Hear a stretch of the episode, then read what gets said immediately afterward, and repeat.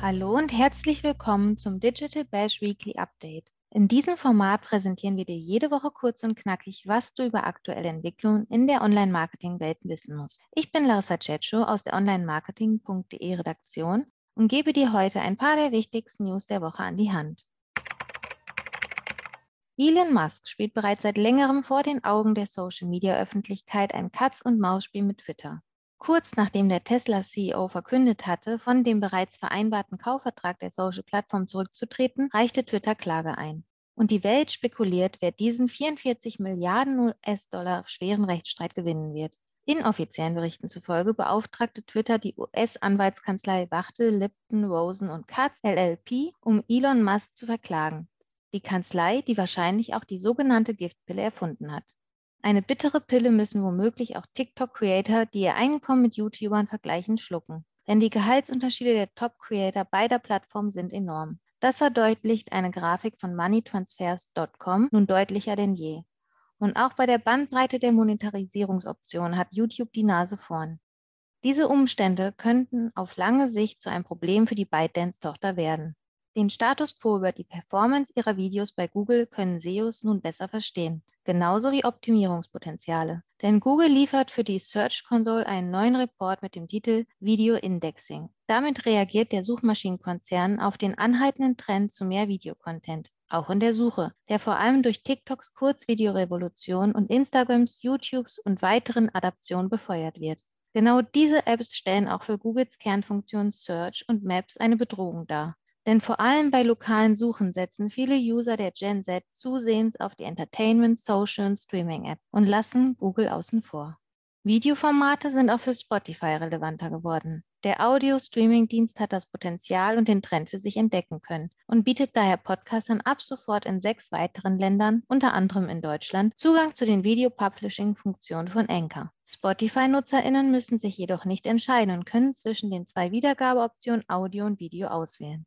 Und auch in unserer finalen Kurznews, bevor es gleich mit dem Schwerpunktthema weitergeht, dreht sich nochmal alles um Videostreaming. Denn Netflix plant, das werbebasierte, kostengünstige Abo-Modell voraussichtlich bereits Ende dieses Jahres einzuführen. Hierfür hat die Streaming-Plattform nun einen Deal mit Microsoft an Land gezogen. Das große Tech-Unternehmen soll die flexible Entwicklung eines Werbemodells für den Streaming-Dienst vorantreiben.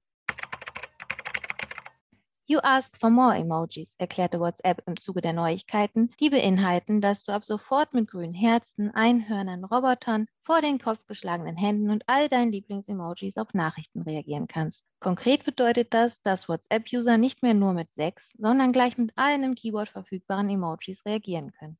Die Funktion wurde erstmals im Mai 2022 eingeführt, nachdem Signal und Co. sie schon lange anbieten. Nach dem Rollout standen NutzerInnen sechs Emojis, darunter das rote Herz oder der Daumen nach oben, zum Reagieren auf Nachrichten zur Verfügung.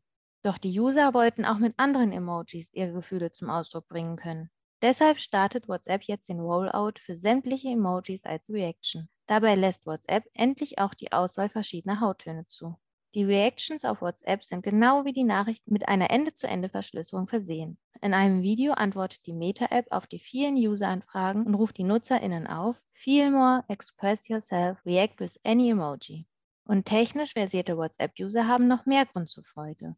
Denn Meta hat außerdem ein neues Feature für die eigenen Smart Glasses, die 2021 in Kooperation mit Ray-Ban gelauncht wurden, bekannt gegeben. Mithilfe der sogenannten Ray-Ban Stories ist es NutzerInnen möglich, ihre Anrufe und ihr Messaging via WhatsApp und über diese Smart Glasses derart abzuwickeln, dass sie ihre Hände gar nicht mehr benutzen müssen.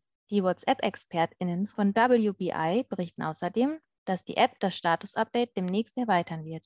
Demnach soll WhatsApp auch eingesprochene Updates ermöglichen. Eine Voice Note, die im Status aufgezeigt wird, soll dann als Voice-Status für die Kontakte zum Anhören bereitstehen. In der Testversion der App taucht beim Einstellen des Status ein Mikrofon-Icon auf. Mit dem Tippen darauf können User dann ihre Sprachbotschaft für Kontakte einsprechen und den Voice-Status erstellen.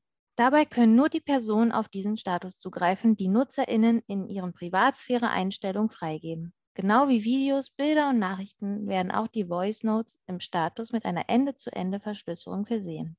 Da sich diese Funktion noch in der Entwicklung und im Test befindet, ist ein Rollout-Datum für alle WhatsApp-NutzerInnen noch nicht absehbar. Doch sobald das Feature online ist, können die User ihr Status-Update noch variabler gestalten.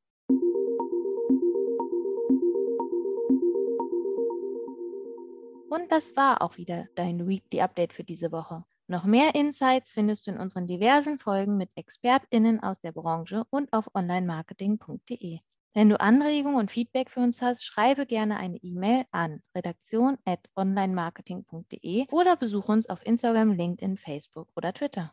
Mein Name ist Larissa Cecchio und ich freue mich, wenn du nächste Woche wieder mit dabei bist. Tschüss und ein schönes Wochenende.